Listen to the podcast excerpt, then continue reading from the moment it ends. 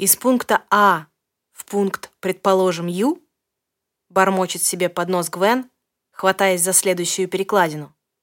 Вышел караван, груженный мармеладом, специями и мячиками для пинг-понга. Если не смотреть вниз, не увидишь, что под тобой примерно полтора десятка метров сплошной метели, плотный и слегка синеватый в ранних декабрьских сумерках. Если смотреть только вверх и бормотать себе под нос смешные задачки из дедовой тетрадки, вполне можно просто продолжать цепляться за каждую новую перекладину. Навстречу ему двигалась буря.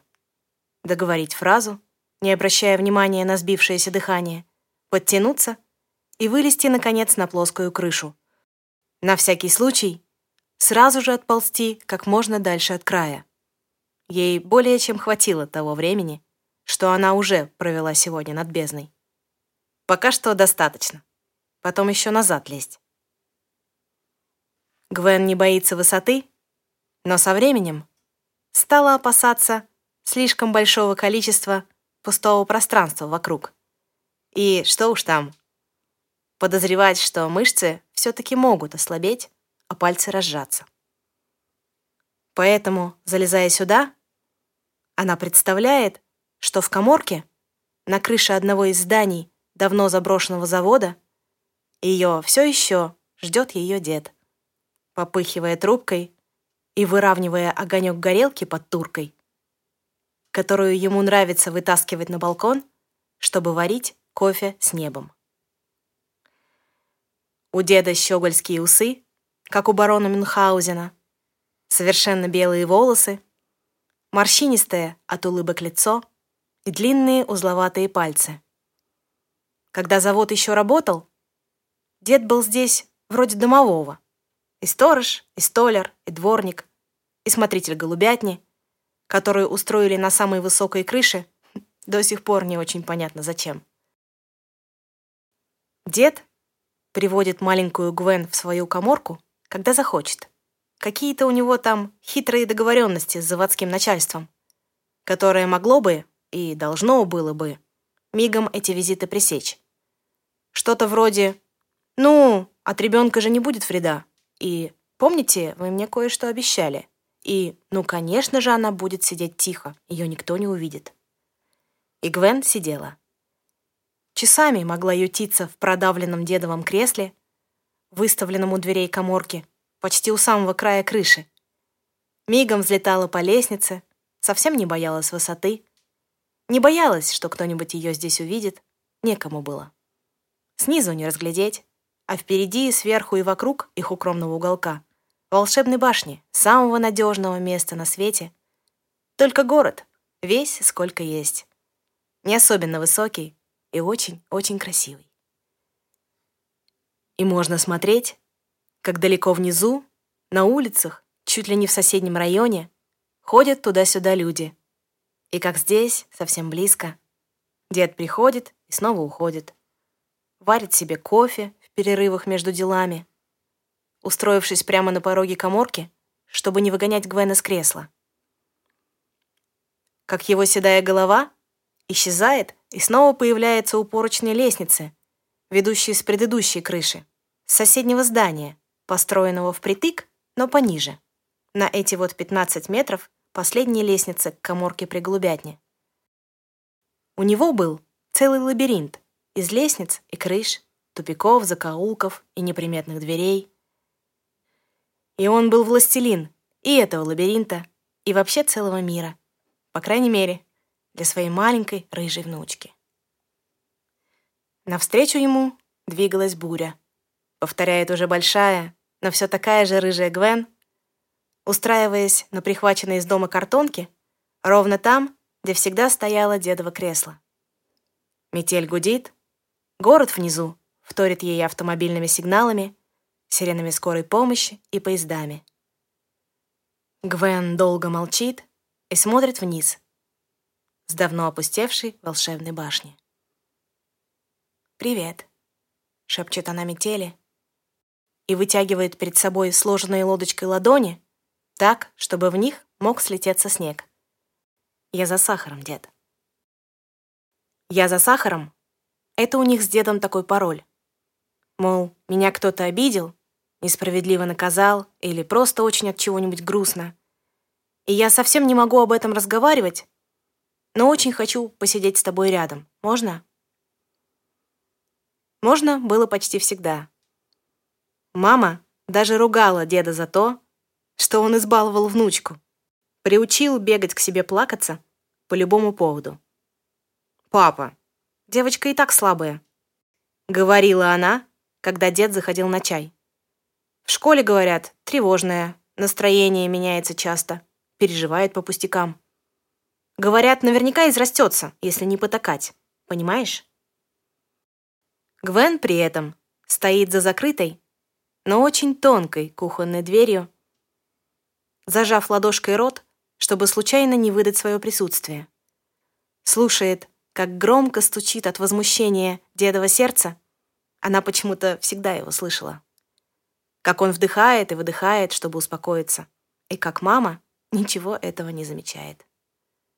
«Ты понимаешь?» — снова спрашивает она, уже отвернувшись к плите, помешать что-то одно и перевернуть что-то другое.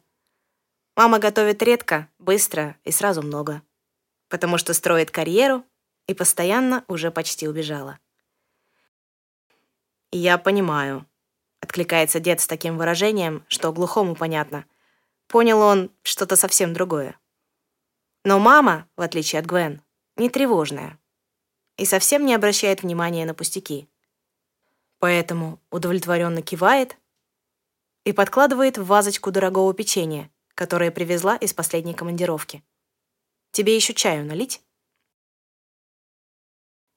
Из пункта А в пункт, предположим, Ю, вышел караван, тщательно записывает дед в пухлой тетради с плотной шершавой обложкой, которую завел специально для Гвен. «Ну-ка, давай придумывать, что они там еще везли в своем караване и как спасались от бури». Гвен не в ладах не только с мелочами, но и с точными науками из школьной программы. А расстроенные не в ладах вообще со всем миром, за исключением деда, который никогда не заставляет ее брать себя в руки. Ты можешь просто сказать мне, что тебе грустно, и я не буду ругаться. Можешь даже не говорить, что случилось.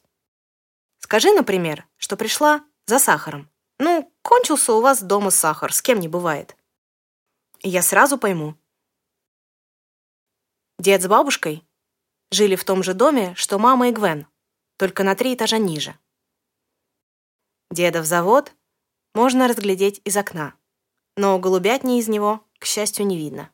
Только ближнюю, парадную часть, с красивыми колоннами на бело-желтом фасаде. Бегать к деду можно было сколько угодно. Делать уроки, особенно математику, относить гостинцы из маминых командировок, дарить смешные рисунки или спрашивать какого-нибудь совета. И приходить за сахаром, хоть на три этажа ниже, хоть прямо на голубятню, куда с первого класса уже начали отпускать одну, и где все знали и всегда пропускали Гленову девочку. Застать его в коморке, а если не застать, то дождаться, когда будут сделаны все дела, устроиться под боком, слушать, как он дышит, мерно и глубоко. Как смеется себе под нос, рассуждая про мячики для пинг-понга, про незнакомое слово «шафран» и еще более незнакомое «жакаранда». Каждую свободную минуту дед что-то читал. Особенно много про путешествия и города у моря. Поэтому незнакомых Гвен слов в его речи встречалось в избытке. Успокаиваться под привычный запах табака из его трубки.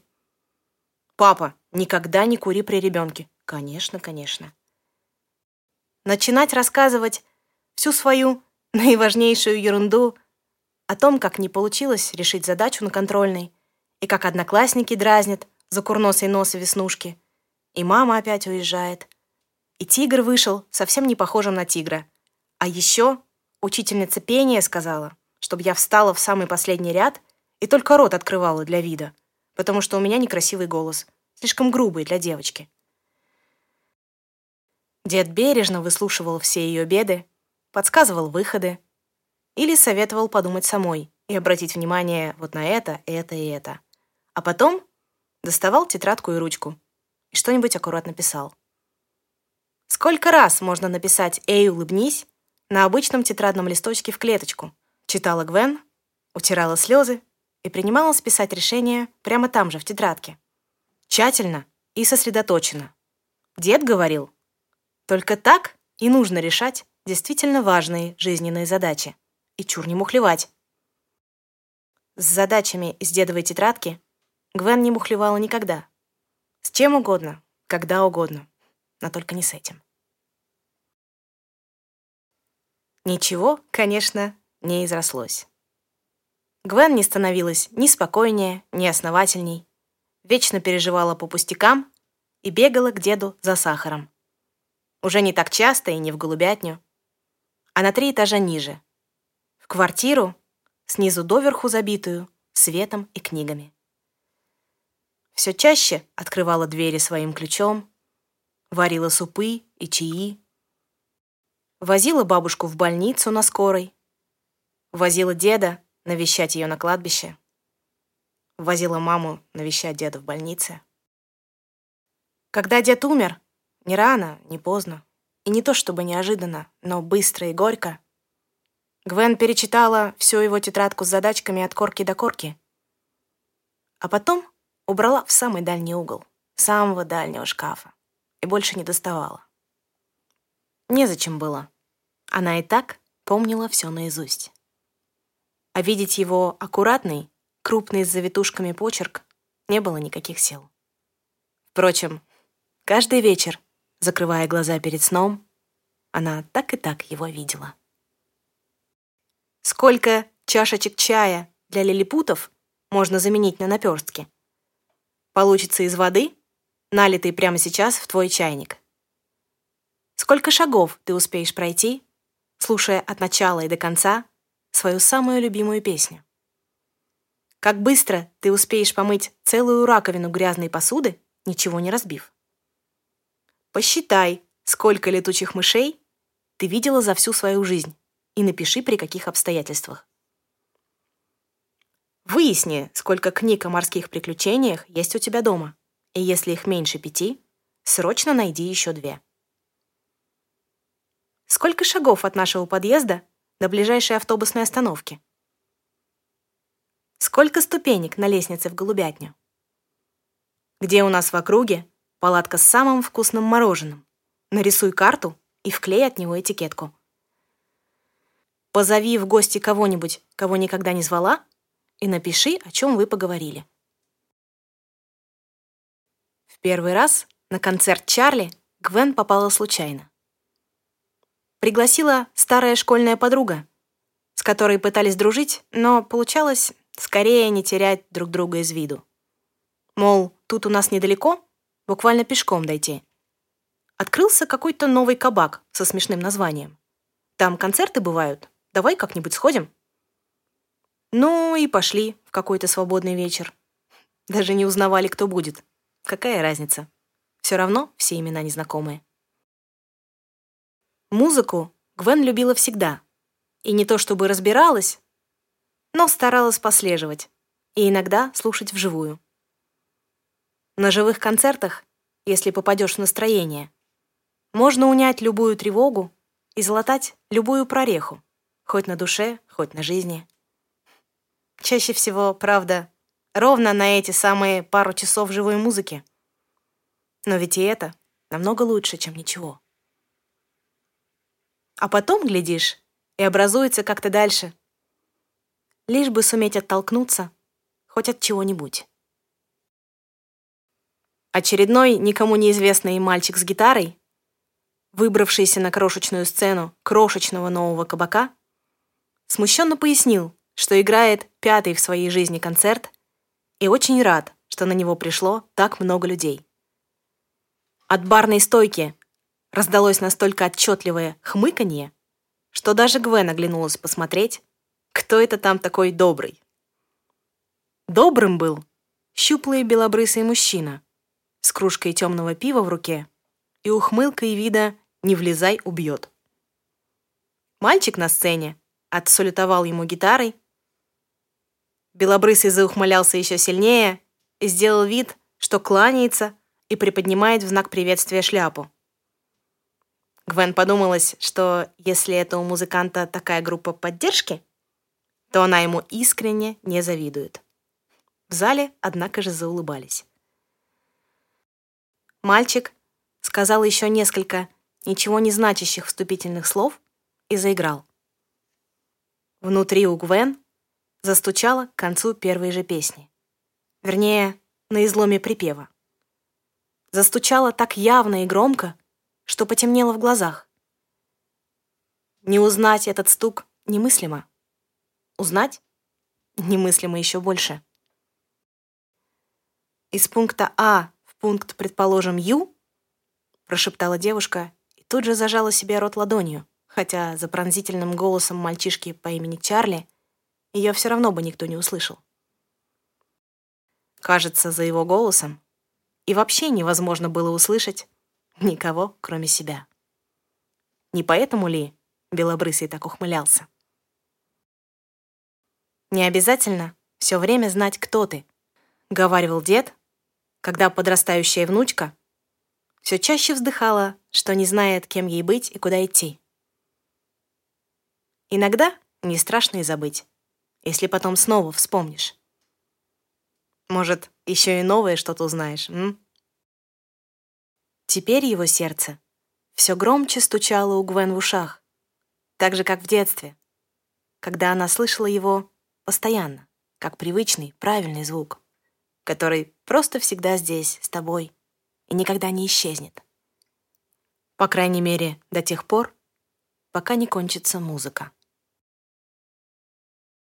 Навстречу ему двигалась буря, говорит Гвен и тянет на себя дверцу шкафа достает тетрадку из-под груды старых шерстяных свитеров, которые уже лет пять как не надевала, открывает на первой странице и видит собственный неровный почерк, образца, кажется, шестого класса. Когда они с дедом придумали для тетрадки красивое книжное название «Сборник задач по выходу из отчаяния». Очень собой гордились.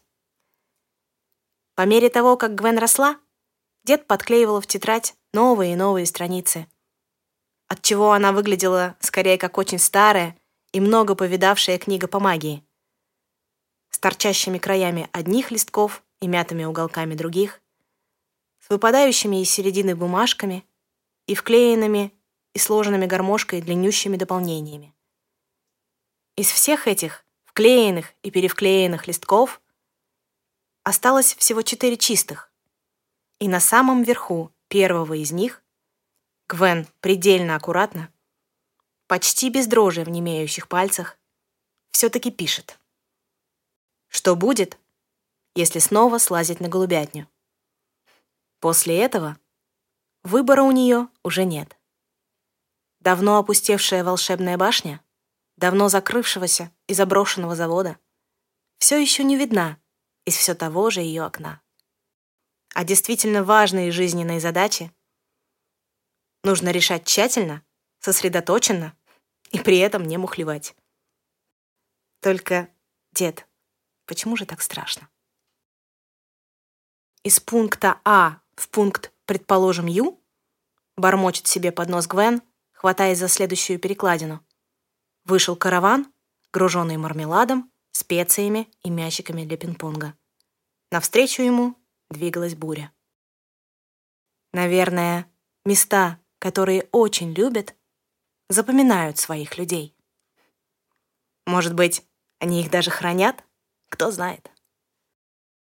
Высоты Гвен не боится, но опасается все так же, как тогда, в декабре, в первый раз после долгого перерыва. Охраны на заброшенном заводе как не было, так и нет. И некому не пускать на территорию незваную гостью. Здание не спешит обрушаться, лестница еще вполне крепкая, а город отсюда все так же красив, как и был. Гвен выключает огонек горелки под туркой, откладывает одну из самых любимых дедовых книг и разливает кофе по двум маленьким чашкам, которые совсем недавно привезла из одного очень далекого приморского города, в котором цветет жакаранда. Одну чашку ставит на самый краешек крыши, другую берет себе, и прежде чем сделать глоток, салютуют ею коморки при голубятне. «Я принесла тебе сахара, дед», — шепчет Гленова девочка, все такая же рыжая, веснушчатая и тревожная, как была. Пьет, плачет, улыбается и разве что трубку не курит.